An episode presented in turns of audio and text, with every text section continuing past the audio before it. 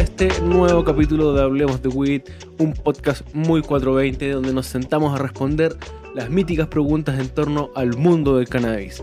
Su buen amigo Nacho Torrejón transmitiendo buenas vibras de aquí desde Buena Flora, el club de los amantes del cannabis. Recuerda suscribirte, comentar, darle like, compartir para ayudarnos a seguir divulgando los beneficios de la cannabis. digo, oe. En esta sesión número 54 junto a mi buen amigo Matty Hayes nos sentamos a conversar con una tremenda invitada, Betty, aka Cita Testing, reconocida y destacada cultivadora y creadora nacional. En una hora de buenas vibras nos cuenta sus mejores experiencias con la planta, cómo la conoció a muy temprana edad y sus inicios en el cultivo, una clase magistral de resinas, qué es el Bubble Hatch y su certificación en The Gangier. Además te presentamos un ciclo de charlas exclusivas que no te puedes perder. Quédate con nosotros para conocer su programa educacional de semilla hasta la extracción, en las cuales ya te puedes inscribir. Aquí comienza Hablemos de Weed. ¿Cómo conociste la motita cita testing? Bienvenida al micrófono, es todo suyo. ¿Puedo partir con algo? Por favor, por favor, por favor. Saludarlos, eh, decirles muchas gracias por la invitación, muchas gracias por estar aquí. Eh, es un agrado conocerlos y nada, feliz de estar aquí. Gracias. Nosotros también, muy, muy felices de, tu participación. Muchas gracias. Y personalmente muy entusiasmado con, con, lo que pueda salir hoy, la verdad. Son temas que, que nos interesan mucho. Yo creo que al Mati sobre todo le interesan bastante. Sí, eh, siempre como te digo, como siempre lo he dicho, eh, a pesar de que uno, entre comillas, sabe hartas cosas, es bueno seguir aprendiendo y es bueno saber eh, la experiencia y las opiniones de distintas personas para poder seguir aprendiendo y poder seguir compartiendo el conocimiento con las personas que se están iniciando o netamente ya saben bastante sobre el crack. Así que démosle Muchas gracias. Muchas gracias. Y nada, historia con el canal yo creo que se origina, puta, de que tengo 13 años, súper pregó, súper chica, no lo hagan en sus casas, no lo recomiendo. Eh, pero, pucha, tenía una plaza cerca y me juntaba con toda la gente en la plaza, ¿cachai? Entonces, recuerdo que tenía 13 y llegaban chicos más grandes a juntarse conmigo. Es más, a mí me hicieron weed desde los 10 años. Y como mi mamá me decía no, que no tenía que hacerlo, que eso es malo, obviamente decía que no.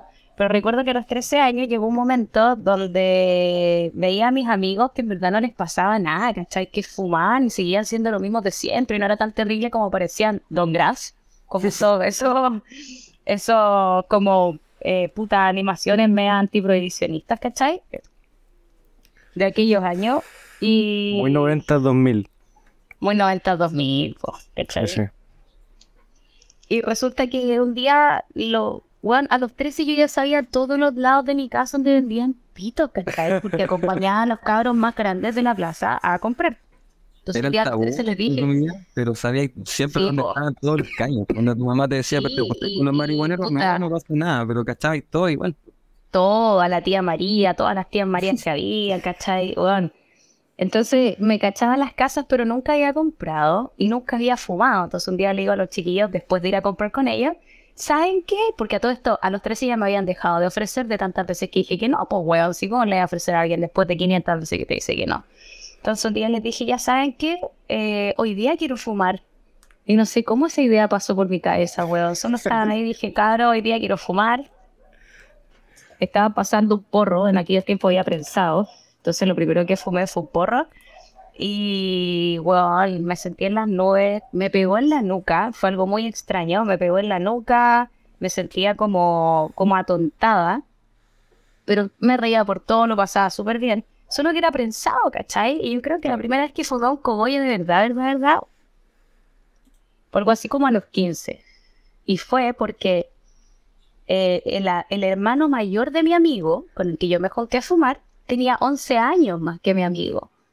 Entonces este chico, que yo tenía 15, o sea, tenía 25, 26, eh, él tenía un amigo que cultivaba en interior en, en aquellos años, ¿cachai? Una weá así impensada. Un adelantado. Entonces, el buen adelantado, ¿cachai? pasó años. Su cuartito con la luz que le robó a la mamá. Se, robó la ampolleta al baño para cultivar. Prendió la ampolleta dentro de un refri viejo, weón, un cajón, no lo sé. ¿Cachai? Pero el weón cultivaba y le pasa un cogollo de skunk al hermano de mi amigo. Y recuerdo que mi amigo un día, o sea, el hermano de mi amigo cuando estábamos en su casa, le dice, mira cabro chico, toma esta weá para que aprendáis lo que es bueno. Te dejéis de andar fumando mierdas que huelen mal. ¿Cachai? Y nosotros así como, oh, ya tenemos esto. Olía a zorrillo, weón. No, no, olores que hoy en día no se encuentran, ¿cachai? El, el, el real scan. Ahí tenía 15. ¿cachai? Nunca había visto eso en mi vida, nunca lo había olido. Entonces lo vamos a fumar a una plaza. Y cuando lo abrimos era un cogollo verde como con brillantes blancos, ¿cachai? Imagínate la inocencia mía a 15 años, que yo ahora esa weá, lo primero que digo, esta weá se cayó en el azúcar. Alguien le echó algo, ¿cachai? Y le dije a mi amigo, amigo, esto, esto no es chispa, esto ¿qué nos dieron? Y el weá me dice, no, si me lo dio el amigo de mi hermano, y mi hermano me tiró esto casi por la cabeza como, cabros chicos, tenéis que fumar bien, déjate de fumar weá, ¿cachai? Entonces confiamos, pues, weón. Si no parece, en ese tiempo el porro era como un bloque café oscuro que tenía que meter a la hoguera, era el caldo mayo, que meter a la hoguera, ¿cachai? Ordinario, weón. Creer como que hacía un caño con puro polvo y se, se hacía así como que se fumaba solo. Me, y, y no, y, y, aparte en ese tiempo los porros traían semillas, pues weón. era como pura hoja con semillas prensadas, no una weón muy mala. Pésima idea, pésima idea partir en los 13 porque teníamos muy poca información. Entonces a los 15 recibimos este cogollo, lo molemos, ¿cachai? Le sacamos la hoja, mira los buenos, como que lo manicuramos con la mano y la guardamos aparte. ¿Cómo lo molieron? Con la mano también, pues nos quedaba la mano así pegajosa, brillante, no entendíamos qué weá, lo enrolamos. Te juro que a la segunda fumada yo jamás había sentido como la parte de mi frente se expandía. Dormía. ¿Cachai? Pum, dormía. Pero era totalmente distinto a un prensado. El prensado me pegaba en la nuca, ¿cachai? Me pegaba así como, uh, quedaba así como caíz baja. No, y te Pero, un dolor de cabeza increíble. Weón, un dolor de cabeza malo, sí. sí. En cambio, cuando fue natural por primera vez, weón, sentí como la expansión de acá, me pegó en la frente, me reía un montón, me reía carcajada, nunca lo había pasado tan bien, sentía que caminaba y flotaba era otra cosa, ¿cachai? Era otra cosa. Por primera vez me di cuenta que lo que yo estaba fumando era una hueá distinta a lo que realmente era el cannabis, ¿cachai? Y en ese momento comenzó la búsqueda por, por encontrar verde, pues. Y ahí empecé a perder plata. Porque como en ese tiempo no continuaba, ¿por dónde encuentro este oro otra vez? Y buscaba como distintas manos, eh, donde me decían, no, esta es la mejor verde, no, y yo, y yo preguntando así como, quiero esa que parece con azúcar flor no, si ahí está, no sé qué. Pagaba súper caro y me vendía pura mierda. Onda, weón. weón. En ese tiempo, no sé, en exterior la gente cultivaba chilense, años 90, 2000.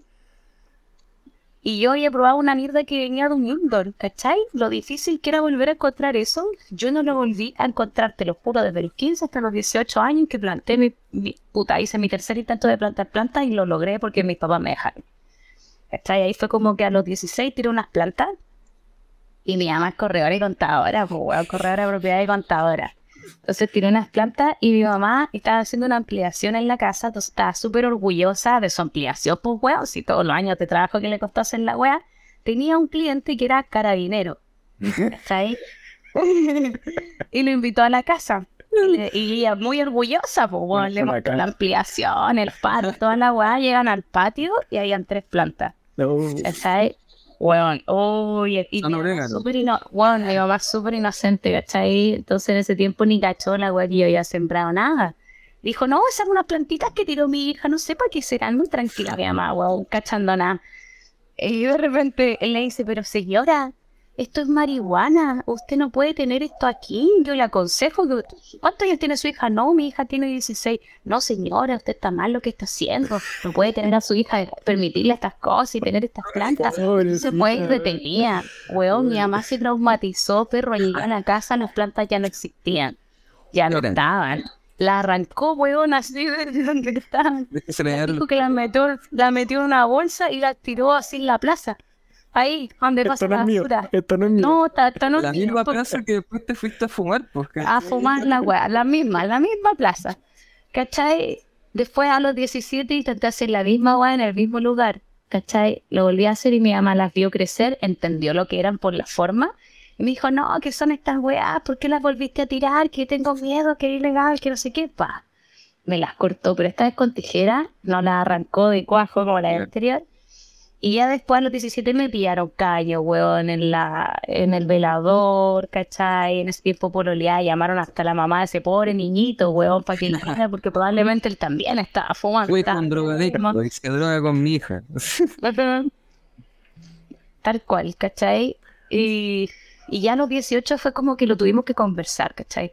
Así como, onda mamá, eh, estoy fumando. Y como que ya lo estoy haciendo de siempre y como que no lo hago en la casa, no lo hago frente tuyo, pero lo hago. Entonces no sé cómo lo vamos a manejar. Mira, yo me estoy viendo a meter a unas poblaciones bien feas, donde me pueden violar, matar y me puede pasar de todo. Entonces, yo súper manipuladora, weón, en aquel año. Y, y tratando de enseñarlo, obviamente, tanteando el terreno desde siempre, como enseñándole de la plantita. Eso. Pero en la bola de la manipulación le dije, no, mira mamá, me estoy metiendo en poblaciones, weón, que me pueden matar, violar, me puede pasar cualquier weón. Entonces, eh, si tú me dejaras cultivar en la casa, yo eliminaría todas esas rutas. No iría más a ponerme a esos Eso, eso quería preguntarte yo. Tengo dos preguntas. Ya, Una, ok. como si, si es que, porque creo que para, el, para muchos canábicos como de, de nuestra generación y sobre todo más antigua, el, el proceso como de contarle a los papás que uno fuma cannabis es bien especial, porque en algunos casos puede ser bien traumática Bien traumático, y- sí. y en otros casos puede ser mucho más abierto. ¿Cómo, cómo te sentiste tú con, con tu familia en, en ese entonces? Y la segunda pregunta, que lo estabas diciendo en tu manipulación, ¿cómo, cómo era ese proceso exploratorio de, de- de hacer manos en- antes de empezar a cultivar? Pues, ¿cachai? Como antes de Grinder, ¿cachai? ¿Cómo salía y a Antes de Grindr, sí, pues ahora los ¿Cómo salía tienen buscar el- que el Golden. Member? El boca en boca Weón. tenía la mejor mano, weón. La gente no lo sabe, yo vengo de Estación Central. Bueno, yo nací en Venezuela, donde me crié toda la vida en Estación Central. Y en Estación Central vivía al lado de la Villa Francia, Puta Alessandri, no sé, poblaciones que son complicadas, ¿cachai? Entonces, para poder conseguir, tenía que, que puta, que ir a ir a meterme a una población caminando de a media hora, 20 minutos fácil, pasando como por unas líneas del tren, weón, con peladero y weá terroríficas que hoy en día los cabros no tienen que vivir, y las niñas tampoco. Eh, y también haciendo manos, ¿cachai? Entre que, el que te dijo que no sé qué, y porque, ¿cachai? Pues en aquellos años, ¿cachai? El funcionamiento de las casas era como cosa de fumarte un caño en la plaza y mirar las casas alrededor, y esa casa donde la gente entraba y salía, entraba y salía, entraba y salía, vendían pito. No era muy difícil, ¿cachai? A la mano. Ya la mano. Entonces, como yo crecí cerca de una plaza, como les decía, con pura gente grande que se juntaba ahí, eh, conocía mucho de los lugares, pero no compraba directamente, me quedaba afuera. Entonces, cuando me tocaba hacer esa ruta sola, era como, oh, la tía, ¿se acuerda que yo el otro día vine con el Johnny, con el Byron, con el no sé quién? Sí. Ah, ya, pues yo, andaba con él, me puede vender a mí, no sé qué, ya, sí. Y ahí me hacía las manos, ¿cachai? Pero claro, el trayecto, weón, era fome. Pasáis por lados donde no solo venden weed, pues, weón. Pasáis por lados donde vendían de otro tipo de droga, entonces había otro tipo de cliente, otro tipo de gente cerca tuya, ¿cachai? Veía y otras cosas cuando chica. Tengo muchas malas imágenes de gente en otras drogas que le faltaban los dientes, weón, o que, oh, con olores terribles. Entonces, claro, en algún punto, le dije a mi, a mi mamá, como onda, estoy fumando, ¿cachai? Y, y mamá, anda, te cuento que para poder conseguirlo voy hasta estas partes y voy caminando y cruzo estos lados. Y lo otro le dije es que compro pura caca, ¿cachai? Le dije, alguna vez fumé una weá de verdad que jamás pude encontrar. Entonces, mamá, estoy segura, estoy segura, le decía yo que si yo la planto, estoy segura que voy a tener un resultado mejor. Eh, y además estoy segura que voy a salir menos a exponerme a esos lugares, la ola de la manipulación. No me van a violar, ni robar, ni asaltar yendo a esas poblaciones, ¿cachai? Y me quedo aquí en la casita. Y invito, le dije, y así fue como que negociadora, pues bueno, yo soy ingeniero comercial. Entonces, y mi mamá es contadora y corredora de propiedad. Entonces, imagínate la weá cómo son nuestras negociaciones. Eh, yo negociando y diciéndole, no, mamá, me quedo acá, no sé qué. Eh, y ella diciéndome, ya, ok, pero no sales mucho y no te metes en poblaciones. Ya, ok, pero si tú me dejas traer a mis amigos que fumen aquí conmigo. Claro, acá en la casa con mi amigo y mi mamá como que mira así. mm. O si no, le dije, me puedo ir a exponer a la plaza y puedo llevar los pacos, me puedo llevar presa con los chiquillos, pues me voy a tener que ir a buscar a una manipuladora, po, weón. Y mi mamá, y mi mamá fue y me dijo, ya, ok, para que a ti y a tus amigos no les pase nada, entonces te atrae a tu amigo a fumar la casa y, Y así fue, pues, ¿cachai? A los 18, otra negociación que ella perdió, obviamente. eh, me dice, yo le pregunto, mamá, ¿puedo tirar tres plantas? Y mi mamá me dice, ya, solo tres plantas. Y de repente yo llego y tiré ocho, weón. Por tirar cinco automáticas y tres FEM. Entonces, en mis planes, ella no iba a ver nunca esas cinco, ¿cachai?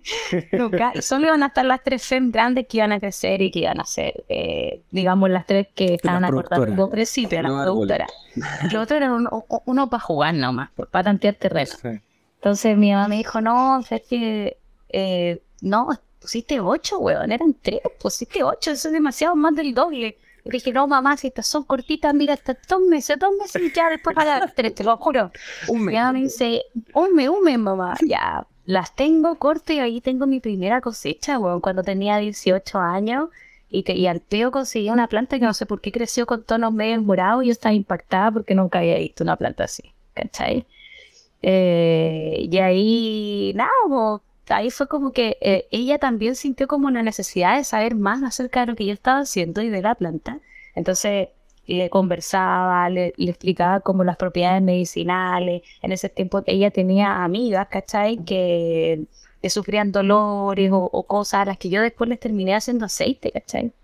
Pa, puta, para que pudieran tener una calidad de vida mejor, ¿cachai? Eh, estaba utilizando los mismos recursos que tenía y que en ese tiempo no sabía, ponte tú, qué hacer con los danicuras. Era Claro. chica, todavía no llegaba el tema de los extractos, tenía 18 años, ¿cachai? O sea, ni leche. Entonces- ni leche. Sí, hacía leche, queque y, y en ese tiempo hacía extracciones en aceite de coco, que era como la única información que tenía, ¿cachai? Entonces, eh, después ya con los años, cultivé en la casa de mi mamá seis años, ¿cachai? Hasta los 23, que ahí me fueron, me fui y me fueron, una combinación de los dos, porque en algún momento me pasé, po, ¿cachai? Llegué a tener como 100 plantas de mi mamá entre dos indoor, unos clones y lo del exterior, eh, me pasé, po. Y llegó divorciado, me pasé, po.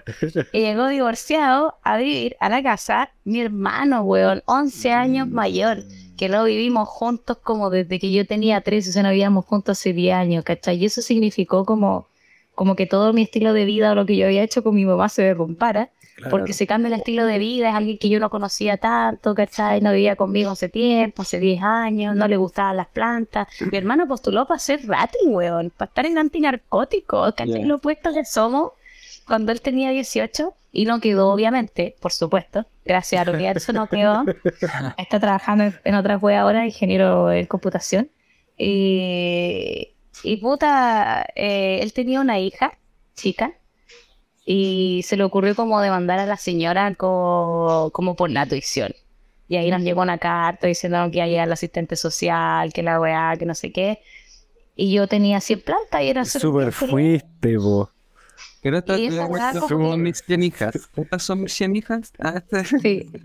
Y como que mi mamá no aceptó y nos dijo, bueno, van a tener que decidir, o tú te vas a un departamento con tu hija y haces todo tu papeleo detallado, o tú vas a tener que matar todas tus plantas y te puedes quedar, pero no sé. Y yo como que la quedo mirando y digo, pero mamá, yo cultivo casi seis años contigo, tú lo permitiste, ¿por qué viene él a vivir y ahora no lo permites? Y mi mamá, weón, llorando me pide disculpas, perro, llorando, me dice, es que no puedo creer el daño que te he hecho, Ah. siento por estos seis años de dejarte cultivar y yo así como, weón, esta es mi mamá, le lavaron el cerebro, algo pasó. Si mi mamá amaba la planta y vamos a hacer Cuático. amigas con medicina, no me voy a ir. Y ahí mi mamá me dijo, decidan ustedes. Y mi hermano mayor, weón, con tarjeta de crédito, yo saliendo de la universidad, le prestaban plata, todo. Me dice, no, yo no puedo, no sé qué, que no, no puedo. Y finalmente yo había salido de la U, iba a empezar el lunes en, una, nu- en un nuevo trabajo eh, que era siembra en ese tiempo en este lugar. y, y resulta que nada, pues, la asistente social iba a ir el lunes, así que un miércoles o un domingo me fui, se fueron las 100 plantitas, conseguí un lugar donde estar. eh, y eh, conseguí cuatro casas diferentes para las plantitas. Ya. Entonces iba a trabajar temprano en la mañana, a las 8 de la mañana a mi trabajo, salía a las 6 de la tarde, iba a regar a una comuna, después iba a regar a otra comuna, después me iba a acostar. Al día siguiente me levantaba a las 8 de la mañana y a mi pega normal salía a las 6 de la tarde, después me iba a regar a las otras dos comunas, donde estaban las otras dos de cuatro, que no había ido el día anterior porque era ese día por medio, y Juan todos los días me acostaba a las 12 de una de la mañana. pero era la vida que me gustaba y es lo que me llevó a estar donde estoy hoy en día, ¿cachai? Yo, la cita testing nace de, de que tenía amigos canábicos y andaba testing porque andaba siempre con variedades distintas y señorita porque fui parte del mundo empresarial vestida formal, pues, ¿cachai? Entonces muchas veces me iba a fumar algo y me veía vestida formal, salía sacando mis testing de la cartera, ¿cachai? De ahí nace el cita testing. O- oye, y, y Vigio, o sea, llega la cannabis y el flechazo fue prácticamente instantáneo tu vida.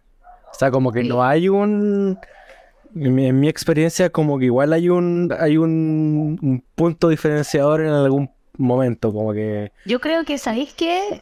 El- fue ese día a los 15 fumando ese cogollo de verdad. Yo Claro. creo que ahí, ahí fue el flechazo, ¿cachai? Porque yo en ese tiempo me acuerdo que era chica y como te digo, iba a hacer con plaza esta información que nadie se imagina. La gente cree que yo nací de Oro, pero no. Vivía cerca de muchas poblaciones, entonces era muy malandra, weón, me portaba mal. Estaba como en el tiempo del, del hip hop. Entonces, imagínate, yo andaba rayando todo lo que se te ponía encima, rayaba las micros, rayaba las paredes, rayaba las mochilas, el colegio, todo, ¿cachai? Mi pasado es grafitero igual. Mi, mi- ¿tú cachai? Y mi pasado grafitero igual me condena, weón, de- del rap y todo eso. Entonces, puta, en algún minuto tipo, me estaba yendo por mal camino, estaba haciendo malas weas, estaba teniendo malas amistades, me estaba juntando con gente que no era buena. Y ese flechazo, yo creo que fue el que con la planta, el que me saca a mí de, de la calle, ¿cachai? De andar hueando con gente en la calle, de andar tomando chela con gente mala en la calle, de asistir a invitaciones de weas que no eran buenas, con gente puta que era de la pobla y eran los caros. Pues, Yo creo que igual eh, es bonito Pero- escuchar eso, es súper bonito escuchar eso porque yo igual vengo de, de la cisterna, ¿cachai? Vengo igual de vivir tapado en población alrededor, donde el Nacho sabe mi historia, donde mi vieja me decía como, no te juntís con los marihuaneros de la plaza, ¿cachai? Y una andaba Bueno, la misma con los, que yo, con los marihuaneros de la plaza y ahí te das cuenta como, puta, los cabros están en su bola. Y no porque ellos estén fumando pito, yo tengo que fumar pito y ser como ellos, ¿cachai? Cuando puedo fumar Weón, y yo crecí, me di cuenta, me di cuenta que todos esos que tus mamás llamaban marihuaneros de la calle nunca le hicieron solo a la marihuana, pues weón. Eran otras cosas los que los tenían ahí, pues, ¿cachai? No, Porque pues, los nosotros que seguimos fumando en caña. en la pasta total, ¿cachai? Sí, pues, en otro tipo de drogas, ¿cachai? Entonces, yo eh, en ese punto siento que, que, claro, que el cannabis fue como un flechazo y que de repente tengo una misión, tengo algo más de lo que cuidar, tengo algo más de lo que preocuparme, o una misión de volver a conseguir algo así, ¿cachai? Que esa weá me obsesionó. Yo creo que desde los 15 hasta los 18 me obsesionó volver a conseguir un cogollo como de esas características, ¿cachai? Que tuviera resina, que tuviera un olor fuerte, que fuera lo que vi ese día. Y no lo volví a ver hasta el día en que yo tuve mis propias plantas y de hecho me costó porque yo cuando tuve mis primeras plantas fueron de exterior, entonces tampoco el resultado fue muy parecido a lo que yo fumé a los 15 años, ¿cachai? Y también ponemos a pensar que hoy en día igual la industria del cannabis se basa mucho en los fertilizantes que ocupáis para las plantas, ¿cachai? Hace 10, 15 años atrás, que yo tengo eh, 34, cuando tenía 15 años como tú, también era lo mismo. Eh, si lograba encontrar como algo que no fuera prensado, ¿cachai? Era como el tesoro más grande que podía Era como el tesoro más Sí, preciado que podía Claro, era como, loco, me conseguí un fino, ¿cachai? Así como, mira esto, esto es un Lemon Skunk, o tengo un California Orange, era como, weón, ¿de dónde sacaste eso?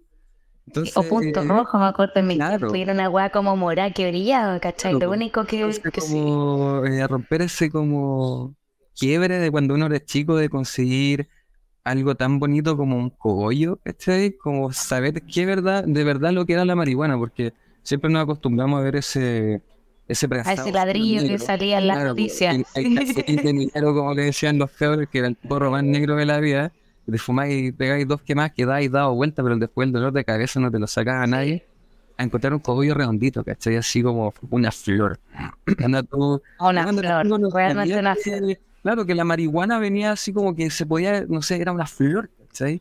Me imaginaba como cualquier otra cosa, así como, no, en bola es como una hoja, es como esto, porque Sí, yo también. Lo único que conocía eran los ladrillos, ¿cachai? Esa weá que tenías que meter a la juguera para poder hacerte un caño. Y no conocía lo que era el cannabis de verdad, pues, weón, hasta, hasta ese flechazo a los 15. Y ahí yo creo que sí, pues tuve como una misión de vida. Eh, como, no sé, tuve una conexión con la planta y me dejé de hacer otras cosas. Me dejé hacer weas malas, me dejé encontrar con gente mala. Ahora tenía que estar en la casa por una razón y era porque tenía que cuidar las plantitas, sino ¿quién le iba a echar agua? ¿Quién le iba a cuidar? Y estaba súper preocupada eso y creo que ahí comenzó el camino como del cultivo, de... Y, y, y todo partió por esta, de, digamos, esta obsesión de los 15 a los 18 de volver a encontrar lo mismo.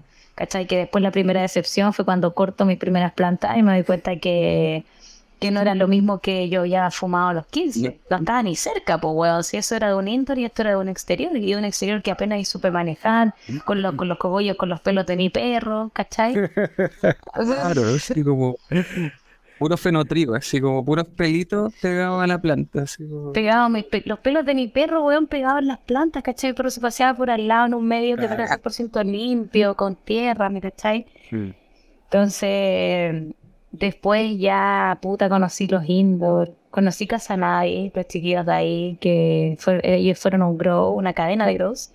Y, y con ellos compré mis primeros insumos, pues, ¿cachai? Mi primer kit de cultivo, mi primera carpa. eh, a ellos los frecuentaba, los iba a ver.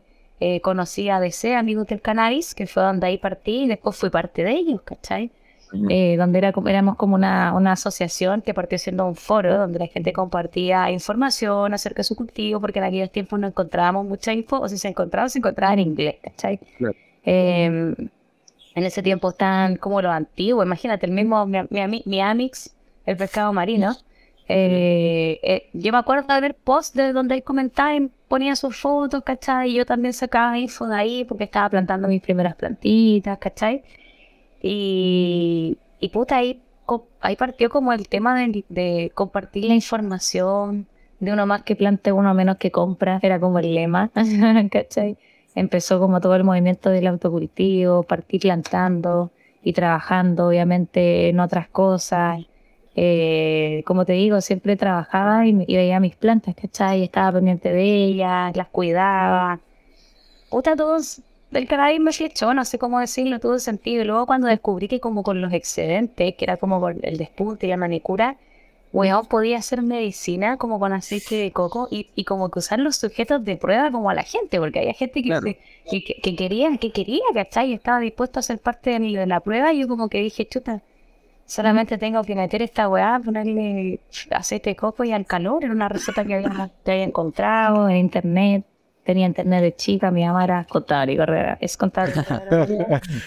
Entonces, pues, tenía acceso al internet desde súper chica, por eso veía todos estos foros, ¿cachai? Antes que, que sigamos con las historias de cultivo, eh, no puedo dejar de mirar tu escritorio. y tengo Y una tengo, pregunta, y tengo, y tengo una pregunta ahí entre medio que es eh, ¿cuáles son tus, tus rituales preferidos para, para el consumo? Entonces creo que es un, un buen break para luego seguir hablando de cultivo. Ah, súper. Que, Ya. eh, para que nos cu- cuentes un poquito qué es lo, qué es lo que tienes ahí.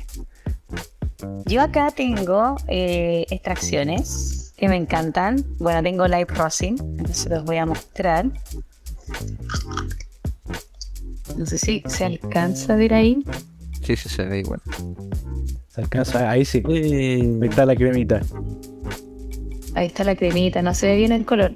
Yo soy más de fumar extracciones, pero eh, cuando estoy compartiendo así como ahora con ustedes, me gusta el caño porque es social. Claro. ¿Cachai? Acá Se- tengo se otro. conversa. Claro, se conversa. Ese, ese se ve más clarito. Sí, esto es Wayne Cake. Lo primero que te mostré era Gorilla White. Y esta es la que más me gusta a mí, mi favorita. Es como blanca, esto es Banana Skittles. Ahí. Ah, qué bacán. Como que fuiste bajando en tono. Sí. Muy merengue. Muy clarita, sí. Es que es como color perla. Así si lo vemos así como lo ve en la cámara. Como oye, que, sí, que lana que no Muy se vea con la luz. muy, muy fina. ¿Cachai? Y, puta, generalmente fumo más extracciones, pero el caño me parece más social. Fumo en esto con un banger. ¿Cachai? Que es un Toro Glass, que me gusta mucho, que es un Terpe Sloper. Para los amigos que no saben, ¿qué es un, qué es un banger? Para los amigos que no Un saben. banger es esto. Que es una pieza donde tú puedes fumar tus extracciones. Esto se calienta y tú puedes vaporizar tus extracciones. La gracia es que esto, ay, me encanta porque yo soy ingeniero, ¿verdad? Pero esto lo desarrolló un ingeniero. Por favor, vos dale. Un ingeniero industrial desarrolló este Turbo Slurper eh, con la finalidad de tener una superficie mayor para poder fumar. Entonces te permite eh, tener como una experiencia de fumada más larga y a menor temperatura. Que eso antiguamente era difícil de lograr porque uno el vidrio era muy delgado o bien el otro formato de banger, como nosotros conocemos, que es como una taza, no tiene tanta superficie para que el extracto pueda quemar, ¿cachai? Entonces, eh, a mí personalmente me gusta más esto. Eh, hay alguna gente que lo encuentra como una experiencia un poquito fuerte porque tenéis que tener pulmón, pero a mí me gusta bastante, me acomoda porque puedo fumar a bajas temperaturas por un largo periodo de tiempo. Después se lo voy a mostrar cómo funciona. Y este es un Pit Pro de Pafco. Muy lindo, que me encanta. Yo les quiero mandar un saludo a los chicos que me mandan puros regalos a mi casa. Puros regalos de Pafco. Somos fan acá igual de Pafco. De Pafco son mis amigos por el mundo. Eh, no, y esto es una máquina que te morís, ¿cachai? O sea, puedes vaporizar tu extracción a la temperatura que tú quieras, le puedes cambiar el color, ¿cachai? Le puedes setear al color que tú quieras, a la temperatura que tú quieras. La fumada puede durar los segundos, incluso minutos que tú quieras, ¿cachai? No solo puede ser para ti, lo puedes compartir. Y además es súper cómodo. Entonces, cuando yo estoy en la casa, generalmente fumo en esto, porque me gusta fumar en vidrio. Es una experiencia distinta. Pero cuando estoy en la ruta, estoy en el auto, voy donde amigos y no quiero llevar toda la parafernalia que esto incluye, porque tengo acá un medidor de temperatura, tengo el bong, tengo el banger, tengo el envase donde va el banger, ¿cachai? Las pelotitas, esto, el soplete. Entonces cuando no quiero llevar toda la parafernalia, prefiero llevar el pasco y voy a fumar obviamente súper bien a buena temperatura y voy a poder vaporizar el extracto correctamente, ¿cachai? Porque hacer un light rosin es una vuelta súper larga desde que lo cultivas hasta que lavas la materia, obtienes bottle hash y luego haces tu hash rosin. Eh, para que luego, después de que está hecho, de que te demoraste todo ese tiempo y todo el trabajo que le pusiste, lo quemes mal. O lo quemes, ¿cachai? No lo vaporices, lo termines quemando en un aparato. Entonces siempre yo soy súper particular y en mi ritual ah, lo que hago es eh, limpiar mucho mi bunker. Por eso tengo como un bunker que está siempre... Como que estoy nuevo. Mm. como no. Y esto es un Toro Glass, como el original. Y la gracia es que el vidrio mantiene mejor la temperatura y es lo mismo. Gracias a ello puedo fumar como no sé cómo explicarlo, pero es como un minuto calando, cuando fumando y botando, fumando y botando. Y se mantiene la temperatura estable. Y se mantiene la temperatura estable y de hecho va en la baja, entonces la experiencia es súper buena. Sí. Yo creo que es súper buena lo que estáis diciendo porque a pesar de que hoy en día las extracciones son como una de las formas eh, que está más en auge para fumar para las personas, hay súper poca información de cómo fumar extracciones. Por lo general la gente va a un grow y dice... Eh, quiero un bong con quemador de extracción y un soplete. Hasta que entonces llegan a su casa, eh, calientan el, el banger hasta no poder más y le ponen la extracción al tiro, ¿cachai? Entonces es bueno saber que hay distintas temperaturas para quemar las extracciones, hay distintos, eh, entre comillas, bong o accesorios para fumar las extracciones que te van a ayudar. Para fumarlo correctamente, claro. ¿cachai? O sea, si van a estar usando banger tienen que usar un dispositivo como esto que te mide la temperatura, ¿cachai? Y que te ayuda, digamos, te guía en qué momento vaporizar tu gas. Claro. sí, hace falta un poquito más de info acerca del consumo responsable. Que ¿Cuáles sí, avanzamos muy rápido. Las tres claves para, no, para no quemarla al final. Eh, no, yo creo que mm, tres claves. Usar piezas limpias para tener una buena experiencia. No usar altas temperaturas eh, para tener una buena experiencia obviamente y para poder sentir los sabores y los terpenos. Si lo queman, los terpenos se volatilizan y no alcanzas a sentir el sabor entre que se volatilizó y tú te lo llegaste a fumar, ¿me cachai? Ese proceso ocurre tan, tan, tan rápido en microsegundos que ni lo ves, ni lo sientes, ni lo saboreas, ¿cachai? Mm. Y, y lo otro es... Ay, se me olvidó. Ah, lo mal que grabamos. Por, por, mientras, por mientras ¿qué, ¿qué temperaturas te gustan a ti? ¿En qué, temperaturas consumes tú tus Mira, Yo actualmente estoy fumando en 530 Fahrenheit, que si lo paso a Celsius son 276 Celsius. Pero, insisto, es porque tengo una pieza que lo permite. Si el Claro, vidrio claro. de tu pieza es más delgada, eh, no te va a permitir pegarte una fumata larga. Se va a subir y bajar la temperatura muy rápido. O si el vidrio es de un origen chino, que tiene una calidad inferior, también mantiene menos la temperatura, ¿cachai? Y tiene relación con realmente con su creación, no porque yo esté en contra de los bangers chinos. ¿ah? Si ustedes siempre lo pueden usar y los pueden cuidar de la misma manera en que yo cuido y limpio este, ¿cachai? Tengo amigos que me dicen, ah, es que ¿para qué le voy a hacer eso si mi banger es chino? Aunque tu banger haya costado 10 lucas, lo importante es que nunca esté sucio para que tú no fumes encima de la mugre. Claro. Yo no yo no el el creo. almuerzo en el mismo plato Plato de sucio, ayer, sí. Yo no me sirvo agua en el vaso con jugo de ayer, ¿me Pero cachai? qué buena analogía. Yo creo que es la analogía más Bueno, yo no sé cómo nadie lo pensó antes. certera que he escuchado hace mucho tiempo. Como ahora veo mi bong y me da vergüenza verlo. Así como, bueno, Ah, en la pisma es lo mismo. Yo no fumo en pipa, yo fumo en pongo flores por lo mismo, porque soy súper particular con la limpieza de las cosas. Entonces, no, no soy feliz limpiando esa wea cada rato. Mm. ¿Cachai? Pero sí soy feliz limpiando el banger, sumergiéndolo en alcohol, ¿cachai? Es más fácil para mí hacerlo. Entonces, me aseguro de fumar, de limpiar bien mi fumado para que la próxima que venga yo tenga mi equipo 100% claro. limpio y esté listo para una nueva experiencia con otro sabor, ¿cachai? Me parece muy bien. Me parece súper bien. De hecho, hace mucho tiempo que no limpiaba bong y el otro día me compré un alcohol isopropílico. Ah, bueno, Y de verdad, sí, ya está. Bueno, ya está. El bong es medio negro, pero ahora está ultra negro. Weón, es que es importante. Sí. Y también pasa con el agua del bong, y al menos Claro. todos los días le cambio el agüita para no fumar en agüita reposada, porque ¿cachai? Tú, si te queda un vaso con agua el día anterior, te lo tomáis al día siguiente con Agüita- pelusa, polvo. Claro, con nada, con nada salen las bacterias. Claro. Pero bien.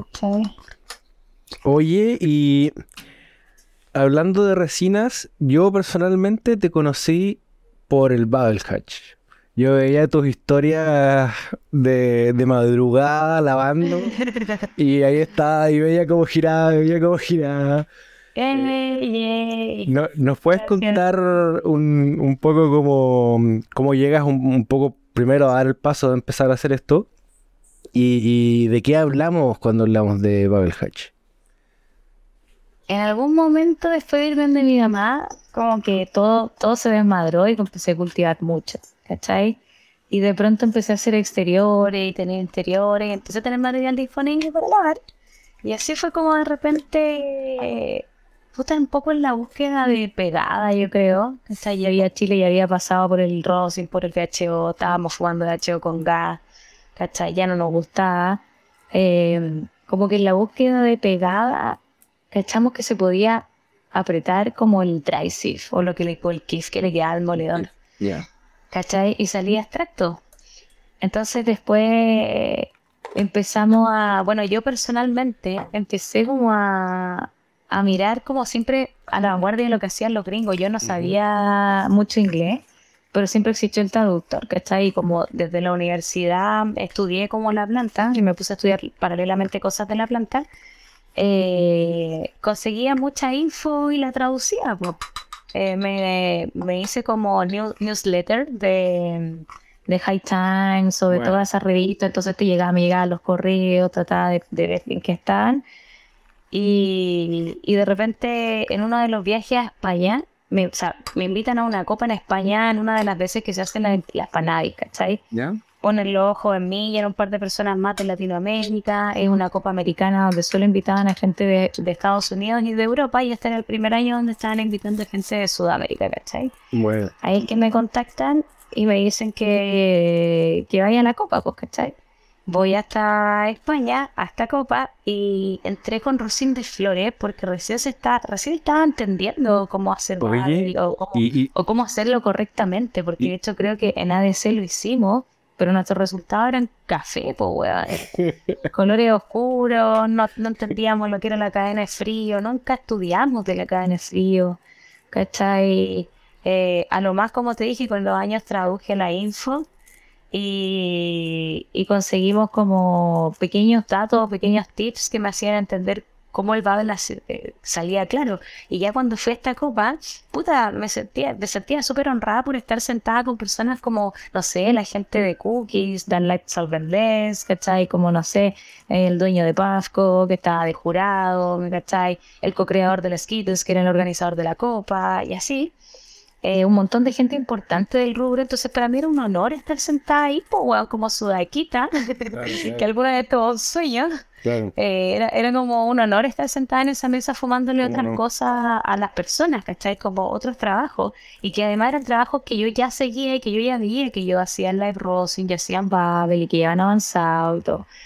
Entonces en aquel tiempo entré con, con Rosin de Flores, me acuerdo, ¿cachai? Pero era un Rosin de Flores que todo el mundo pensaba que era Rosin de Hatch porque era jugoso, porque se veía bonito, porque era súper claro, ¿cachai? Y entré a participar con eso y en el fondo eso como que me permitió como poder probar los trabajos que seguía hace tiempo, eh, desde, otras, desde Chile a las otras cuentas, lo que estaban haciendo los estadounidenses, lo que estaban haciendo gente en Europa, ¿cachai? Y ya después de eso probé un montón de variedad y de genética y de tan buenos trabajos, ¿cachai? De trabajos que nunca había probado en la vida, y cosas tan sabrosas por estar sentada en esa mesa, siendo la primera mujer latinoamericana sentada ahí, ¿cachai? Y fumando 32 dabazos a cuello de live rosin, que no sé tiempo solamente fumaba rosin de flores, ¿cachai? Tuve que resistir, que me acuerdo salía así, gritando esos 32 dabazos, pero estaba ahí, weón, viva. Habían españoles que se habían parado la mesa a la mitad de la cata, ¿cachai? Y yo ahí estaba, sudaquita, eh, sobre, sobreviviendo, ¿cachai? Sin pálida, perfecta, en perfectas condiciones. Y luego de eso volví a casa a Chile y fue como puta la weá. ¿Cachai? Como han avanzado, ¿cachai? Tengo que tener una legislizadora porque caché que es la única manera en que puedo eh, secar el hachí. Sí, cuando hablamos, cuando hablamos con Pulmón Roto, él también contaba eso, que, que él le había marcado la diferencia totalmente que había que tener la máquina. Sí, Jorge es mi amigo, si los dos lo sentimos, ¿cachai? Cuando llegamos a esa copa y tuvimos la posibilidad de sentarnos a probar tan buenos trabajos de gente que traía otros terpenos que nunca habíamos probado, yo jamás había probado esas cosas, de colores a los que había llegado, pero nunca eso, cerca, pero jamás había llegado a ese blanco, a ese rubio, A mí, por ejemplo, me pasaba que cuando hacía Bubble Hatch, que lo hacía con las típicas bolsitas, que eran estas cinco bolsas donde, de hecho, jamás congelábamos la huida, era como, metamos la huida dentro de las bolsas, les metemos hielo, les metemos agua y las movemos nomás, Claramente llegábamos... No, y nadie nunca nos contó que había que hidratarlo antes. No, nada, pues, nosotros metíamos seco, así como deja que se seque para que suelte todo, ¿cachai? Y después lo tiramos en las bolsas y ya listo. Pero claro, eh, después sacábamos el hatch, pero no tenía tercero alguno. no olía nada, no, claro, o no olía nada o no tenía sabor a nada. Tenía claramente el fulocón, pero si hoy en día lo, lo buscáis de buscar terpeno o flavonoide o cosas así, era imposible tenerlo si lo extraíais así. Y muchas veces ocupábamos, no sé, hielos secos para eh, claro. mucho más más la extracción. No, y, y ahí realmente quitándole todos los tensiones. Claro, pues, así como el hielo seco sirve para congelar la whip, tirando el hielo seco a, a las bolsas, no, en el agua y listo. Entonces, claro, hoy en día que está todo en las lavadoras y se puede recuperar mucho más los terpenos, hay mucho que aprender. Como le digo siempre al Nacho, a pesar de que yo igual cultivo hace mucho tiempo, eh, somos más de la vieja escuela, pues hoy en día hay tantas cosas. Sí, siempre hay, que, hay muchas cosas que aprender. Bueno, la mira como desde afuera es como me, siento como me siento como un abuelito de la base y como, maldición, esto es muy nuevo para mí. Y recién, como no sé, eh, 15 años metido en esto, ¿cachai? Y sé el 10% del 100% que puedo llegar a aprender. Entonces, es cuático eh, saber que, te interesa tanto también el Yo eso, eso ya, todo el tiempo estudio, estudio, leo, veo lo que hacen los gringos, veo lo que hacen en Europa, estoy a la vanguardia, trato de hacer lo mismo, trato de serme, hacerme socia de las revistas que me lleguen, ¿cachai? Y así tratando de como obtener información con los medios que hoy en día podemos. Yo soy del tiempo que no teníamos tanta info. Entonces, puta, por eso valoro tanto y después con el tiempo cuando empezó a venir, estudiar, estudiar, estudiar, estudiar, y, y lo sigo haciendo hoy en día, ¿cachai? Hoy en día existen máquinas que te lavan de a 20 kilos como las Spray, la Ice con B, con las que estuve lavando en Estados Unidos y siempre se aprende, onda, ahora sé manejar esas máquinas, ahora te puedo apretar con Go Pure Pressure, que son prensas que le apretáis un par de botones, le setéis las temperaturas, le setéis la presión, los segundos y pum, hace todo por ti, ¿cachai? Por ingeniería. Sí, pues pura ingeniería y te juro que a mí esas cosas como que me revienta mi, ca- mi cabeza. Oye, ¿y cuál es para ti la principal diferencia entre un entre un rosin de flores y un bubble hatch? Te lo contesto en un momento. Dale, dale.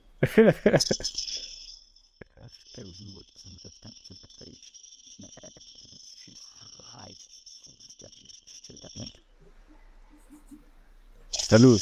Saludos. Hermoso sonido. Un motorcito esta weá. sí. Afírmate. A eso me refiero con que la fumas larga. No, bastante. Y todavía se sigue vaporizando. Mm. Claro, eso es lo que te digo, que mucha gente cuando fuma se hace unos boterones gigantes de extracción y los tiran en el daber y es como una quemada y era. Yo creo que es porque la gente le pone o mucha temperatura o no sé, tal vez su banger no, no les ponen el cap arriba para que pueda mantener y se siga quemando. O el vidrio no, no mantiene tanto la temperatura, ¿cachai? Diciendo de la gente que el vidrio no más po. que- Onda, el no es por nada, pero el banger que tengo de verdad que, weón, cuesta, no sé, 500 dólares, 600 dólares. Entonces, es porque realmente el vidrio lo vale, pues, ¿cachai? Claro. Te permite tener una larga fumada, una buena experiencia. Mira, cuando lo saco está absolutamente limpio, ¿cachai? Bueno, eso también lo hace el extracto. Y respondiendo a tu pregunta, esa es la diferencia entre fumar live rosin y fumar rosin de flores, ¿cachai? El, el elemento donde yo estoy fumando, o sea, mi banger o el vaporizador, no queda sucio. Mm. Absolutamente nada, pues. Por el- porque está lavado. No, no es por eso, Ah, es porque ah, ya. cuando, cuando tú haces un rocío de flores, eh, lo que tú apretas es la flor y cualquier flor que tú apretes es materia vegetal que va a soltar líquidos, lípidos, eh, clorofila y otras cosas que son Ah. propias de la materia vegetal, ¿cachai? Entonces cuando tú también prensas una flor, tú no solo estás prensando la resina, sino que estás también prensando la flor y extrayendo todos esos líquidos lípidos y propios de la materia y ceras propias de la materia vegetal y clorofila. Entonces cuando tú veas tu rocío de flores, generalmente te deja sucio los elementos donde tú fumas. Te deja sucio el banger, o te deja sucio el atomizador del Pafco, o te deja sucio tus vaporizadores. ¿cachai? Independiente que lo hagas a bajas temperaturas, porque contiene otros elementos que no se vaporizan. ¿Cachai? A esas temperaturas y que son propias de la materia vegetal. Eh, en cambio, cuando fumas un live rosin, como tú hiciste un lavado, separaste previamente la materia vegetal del tricoma. El tricoma se desprende a través del agua y el hielo, ¿cachai? Entonces, en ese punto ya no hay materia vegetal, por lo tanto, cuando tú aprietas un bubble hash, lo que estás apretando es netamente resina. Por lo tanto, Claro. extraes resina y por lo tanto, cuando tú la veas, ese resultado, el residuo que queda, es limpio. No contamina, no, no tiene, no ensucia tus piezas. Y esa es otra razón por la que luego yo no sé, por ahora sumergir mi banger en alcohol. El alcohol igual está medio sucio, pero lo saco y el banger ya está limpio. Está limpio. ¿sabes? Es porque lo puse tibio aquí en el alcohol isopropílico y ahora con esta herramienta le paso alcohol limpio para que suelte, digamos, todo el alcohol sucio que tiene el frasco donde yo lo sumergí. Entonces finalmente lo termino de limpiar en todas sus partes, en todas sus piezas y ya me queda listo eh, para la próxima fuma. Nuevamente Sí. te voy a decir que me diste la mejor explicación entre la diferencia entre el rosin y el light rosin. De verdad. Eh, De oye, verdad soy que súper pedagógica, súper Sí. pedagógica. Y dejamos los ¿Puedo- puedo pasar un- sí. ¿Puedo contar de algo? Por favor, estaba en tu casa. que yo soy súper pedagógica y eh, estoy haciendo un programa educacional que se llama Semilla esta extracción. ¿Cachai? Eh, trato de ser lo más explicativa posible. Tengo tres cursos. El primero se llama SOC, Sea of Green y Aumento de la Eficiencia. Eh, donde enseña básicamente a reventar tu metro cuadrado y a optimizar porque los recursos son limitados y son eh, escasos en estos tiempos. Y el segundo se llama Obtención de materia de calidad para su posterior procesamiento, donde básicamente le enseña a la gente a tomar decisiones. Esos son cursos súper lúdicos, Buenísimo. donde los preparo para, para tomar decisiones frente a su cultivo, para que lo enfoquen de acuerdo si quieren plantas como para hacer flores, o plantas para extracto, o plantas para usuarios medicinales, ¿cachai? Cada una tiene un camino distinto. Esta segunda charla es como enfocada en todo tipo de personas, donde necesitan conocimientos previos, eh, pero también enfocada en gente que ojalá tenga pote tu dispensario, que esté metido en el mundo del cultivo, que tenga un cultivo grande, o que esté pensando en hacer uno, porque en el fondo no te enseño nada así como haz esto de esta forma, sino que más bien te enseño para que tú tomes decisiones cuando te veas enfrentado a enfocar tu cultivo de acuerdo a tus objetivos, ¿cachai? Entonces esa charla es súper lúdica, súper buena. Y la tercera que compone este ciclo es de Babel Hash y Hash Rosin, que básicamente vamos a lavar en vivo, te voy a enseñar a cómo hacerlo, lo vamos a liofilizar, también lo vamos a secar al aire, para la gente que no tiene la liofilizadora y que lo necesita hacer en su casa, así que lo pueden aprender. Y eh, al día siguiente vamos a prensar y vamos a aprender la teoría de las postconsistencias. Oye, y hace poquito fue la primera charla, si no me equivoco, ¿no? Sí, hace poquito, el sábado pasado, fue la primera charla y fue todo un éxito. ¿Cómo salió todo? Caché que estuvo full house. Sí, estuvo lleno, eh, se llenaron los cupos, eran 25 solamente, ya para la próxima van a ser 50, para las próximas dos los vamos a doblar. Eh, máximo 50 alumnos, eh, es en una parcela, así que es bacán, hay harto espacio disponible para todos. Eh, y nada, la primera resultó bacán porque se formó, weón, un grupo humano de personas que se integraron todos unos con otros, ¿cachai?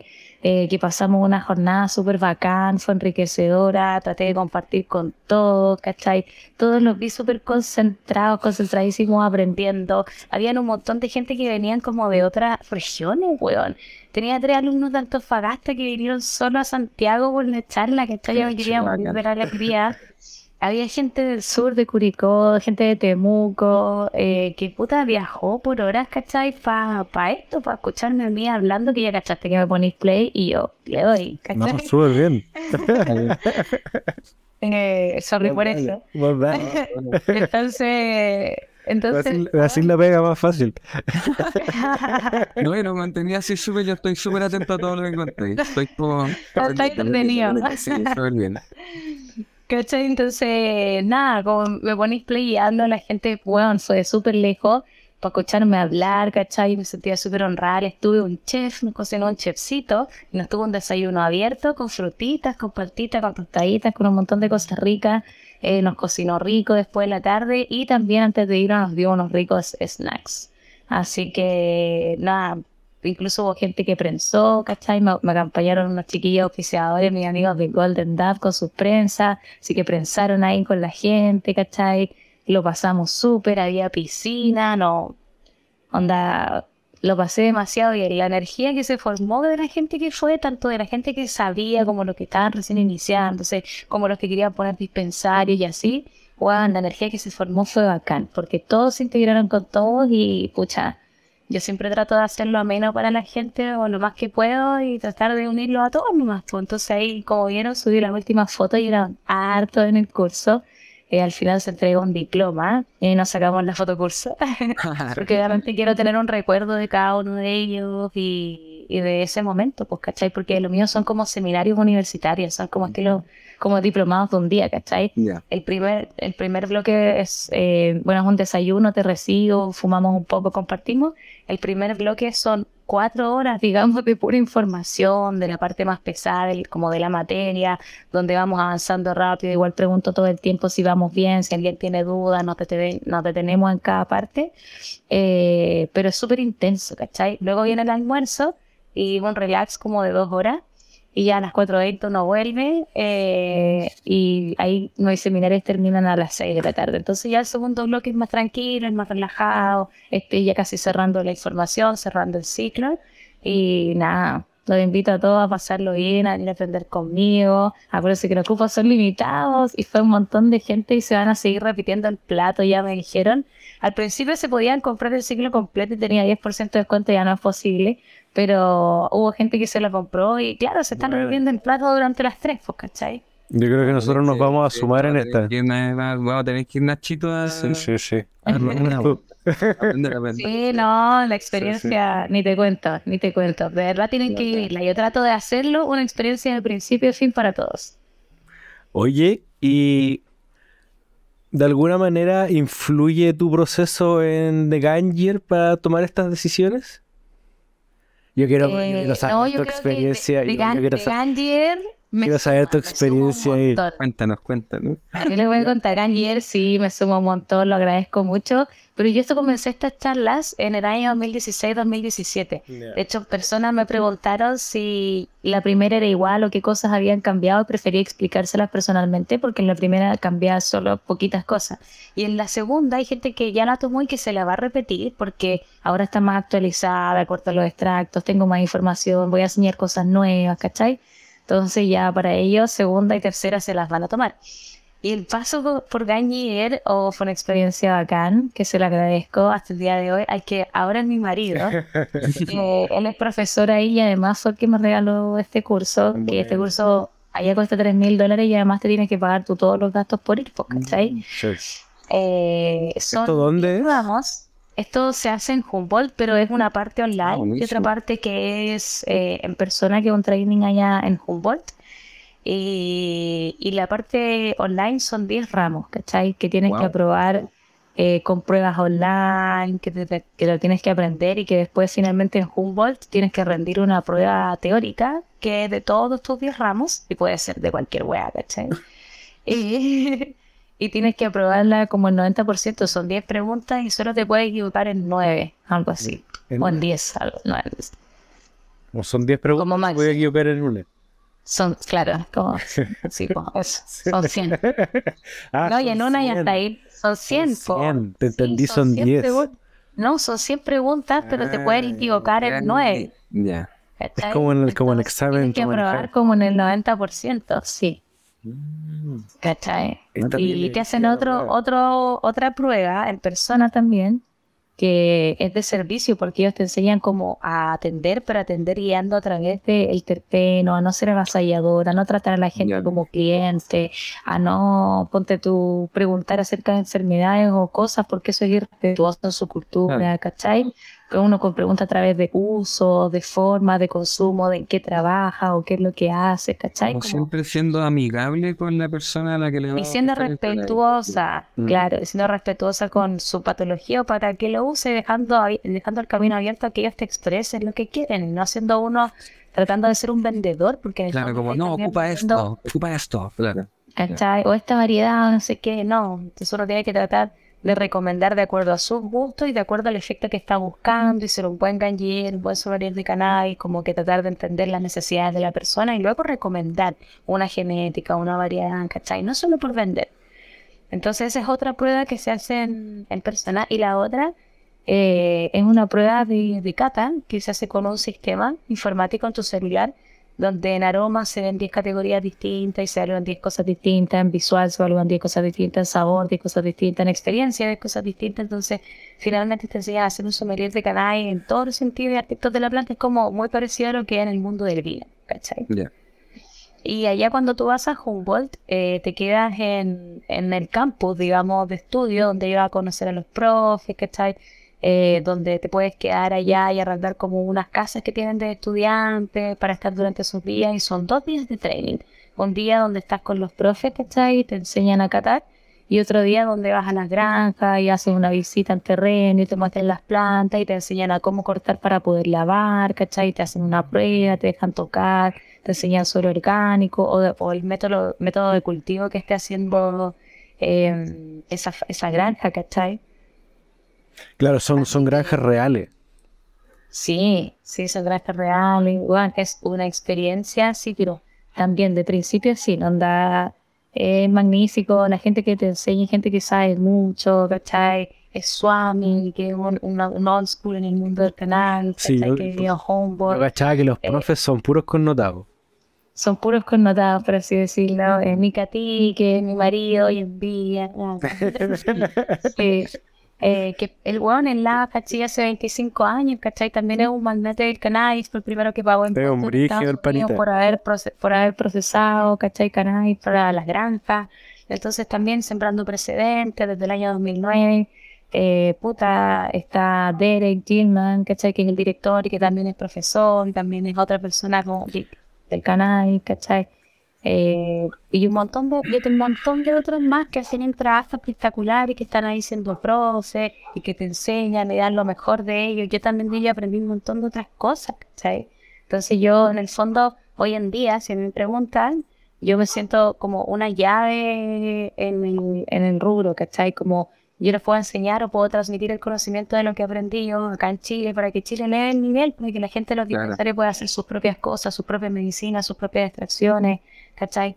O, o podamos, digamos, eh, poner, sigamos poniendo en el mapa Chile, ¿cachai? Porque Chile en el mapa en cuanto a la comunidad canábica ahora está sonando, ahora está pegando, lo están conociendo, eh, porque seguimos siendo un movimiento grande, porque la gente cultiva, porque hay gente que salimos a representarlo en otras copas, ¿cachai? Como los chiquillos de Rosina Company, o Hot, o yo, o, gente de Uruguay que está yendo también a otros lados a competir, ¿cachai? Y que son súper buenos, po, weón, y que... Y que nada, y que en el fondo vais poniéndote ahí en el mapa por una u otra razón, o porque lleváis años en esto, porque así buenos extractos, porque te preocupáis en los detalles, ¿cachai? Porque estáis ahí, po, tratando de tener terpenos nuevos, haciendo cosas relacionadas siempre a la planta, las extracciones. Y hoy en día eso es lo que a mí me pasó, ¿no? las extracciones, eh, encontrar terpenos nuevos, seguir fumando cosas diferentes, ¿cachai? Ser prolija en todo Qué el bacán proceso. poder ver al nivel, entre comillas, que hay llegado dentro del canal. ¿Cachai? Eh, es bastante como, no sé, satisfactorio escucharte hablar de esa manera del mundo ah, al que está relacionado, ¿cachai? Que es el mundo del cannabis, que muchas veces se ve como lo que hablábamos antes, ¿no? Los cabros volados, ¿cachai? Los cabros del grow. Sí, No, pues así como hacerle entender a la gente y lo que siempre buscamos eh, con Nacho y con todo en verdad es como romper ese estigma de que no somos cabros volados, ¿cachai? O sea, sí lo somos, pero Sí no de la, somos, pero de la forma que... trabajadores Claro, de la forma que se nos... periodistas, algo, psicólogos, lo- ¿cachai? Entonces se puede hacer carrera en la vida fumando cannabis, ¿cachai? Eso es lo que...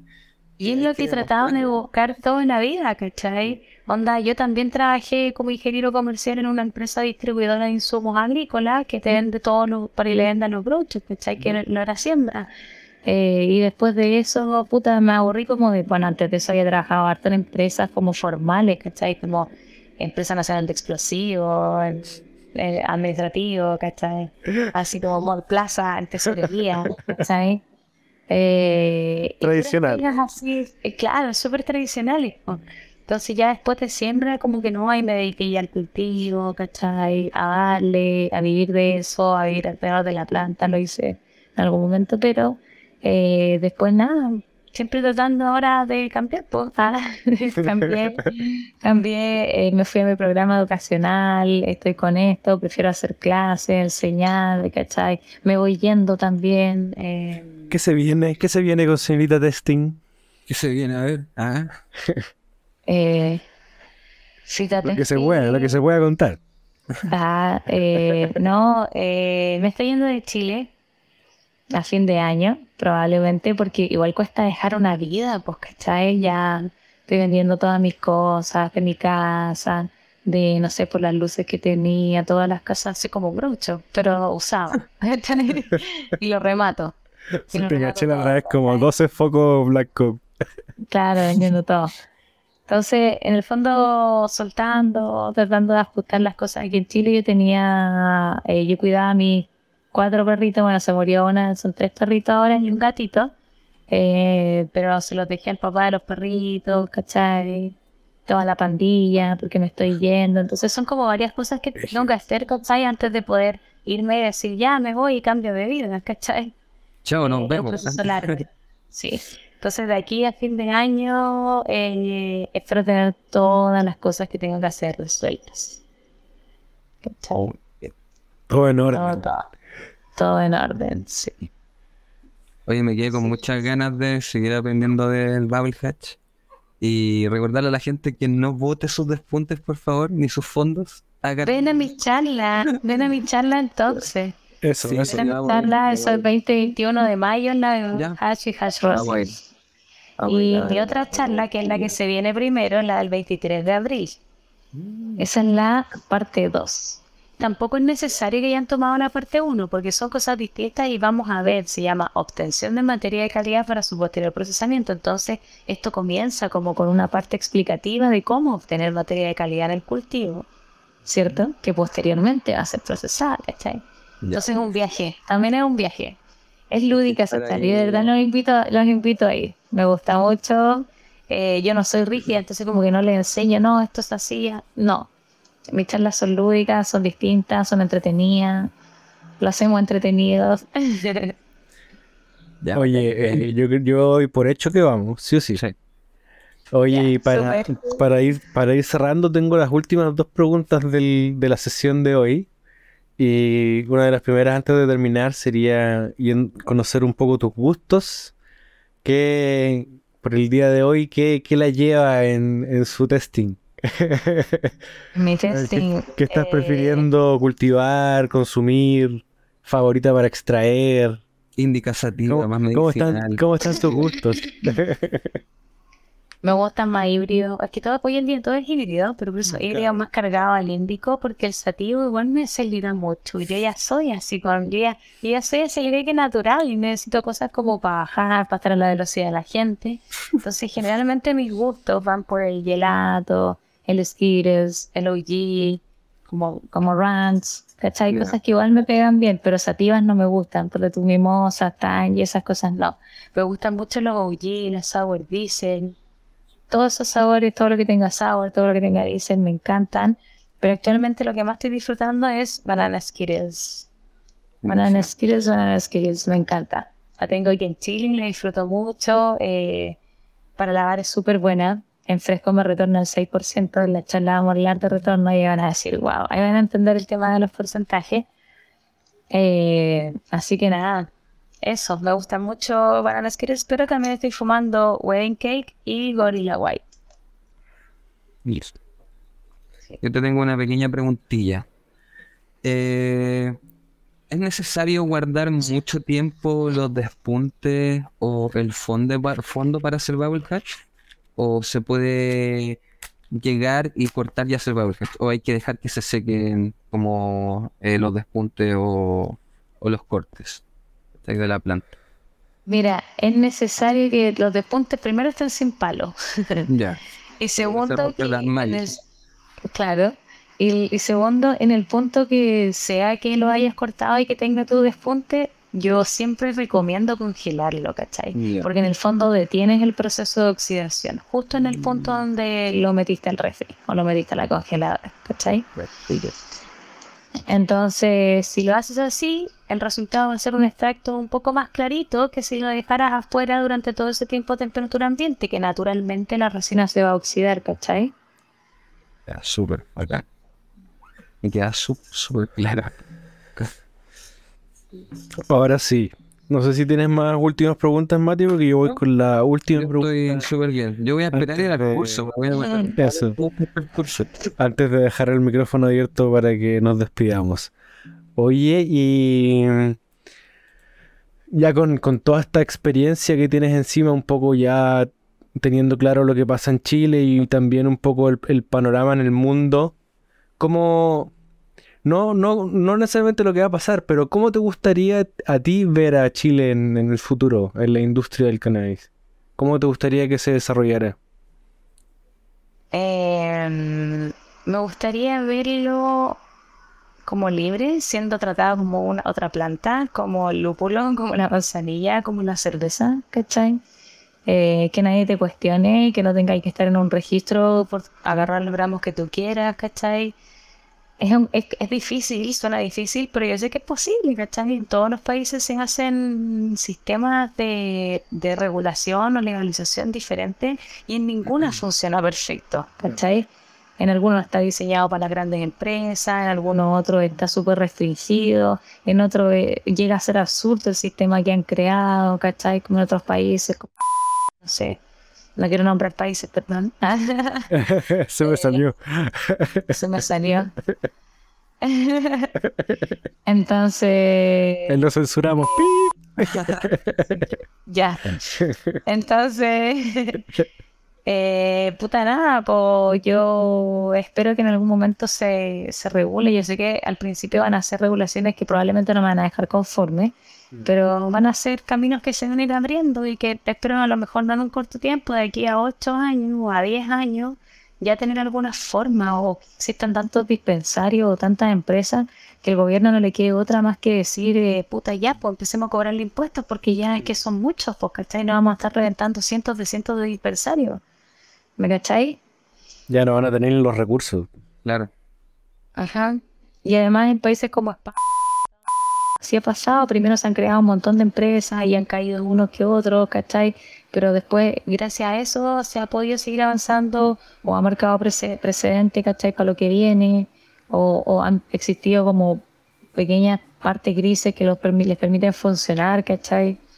Entonces de a poco se va avanzando, tampoco creo que sea como todo o todo tan rápido, pero sé que de aquí a unos ocho años más, en dos cambios de gobierno, o con la presión que vamos a hacer, o si se puede, o si alguna vez le viene el lado económico a esto, la cantidad de impuestos que pueden agarrar, eh, puede ser que, que sí, pues que avancemos, que se haga algo. Espero que es, cuando se haga algo, sí, sea no solo hecho para las grandes empresas, ¿cachai? No solo hecho por las grandes fundaciones, sino que sea hecho por personas eh, grandes, que pueda, exi- pueda ser de verdad como una cerveza, Claro. Que puedas comprar la cristal en el supermercado, o que puedas ir y comprar una cerveza artesanal de tu vecino, o que puedas tú producir tu propia cerveza, ¿me cachai? Que puedas tu propia autocultivar, que puedas comprarle a alguien que hace un trabajo y a un club y un dispensario pequeño, ¿cachai? Que sabéis que hace todo cultivado a mano, que hace orgánico, que tiene otro valor, otra energía, ¿me cachai? Y, y darle y un valor agregado, andar a cristal o la otra cerveza no te cuestan lo mismo que un artesanal que tiene cuerpo, que sabe rico, que tiene otro curado, que tiene otros sabores. A eso me refiero, que la- hago la comparación, ¿cachai? Y que nadie nunca me cuestione por la cantidad de cajas de cervezas que me estoy llevando, como no lo hacen actualmente, que no lo hagan con los caños, ¿cachai? Claro. Que nadie me diga cuánto tengo que sacar o no un dispensario, cuánto tengo que fumar o cuánto tengo que consumir de extracto. ¿cachai?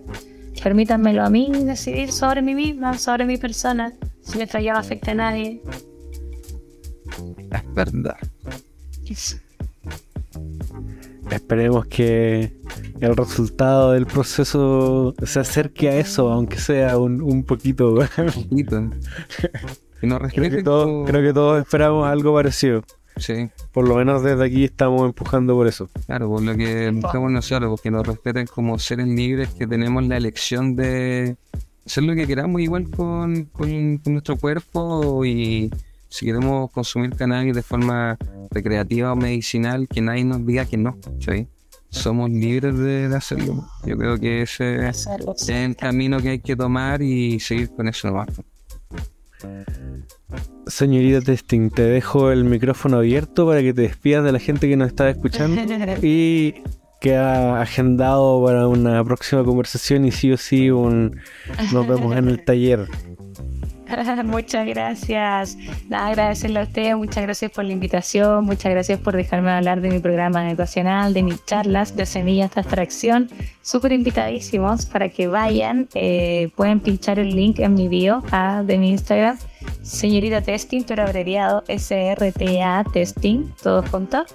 Eh, pinchan el link de ahí se inscriben en el formulario para las charlas. Así que eso, muchas gracias a ustedes, muchas gracias por el espacio. Gracias a ti. por tu tiempo. Y ya lo saben amigos, quedan todos invitados a asistir a las charlas de señorita Testing. No se lo pueden perder antes de No que se vayan de. Chile.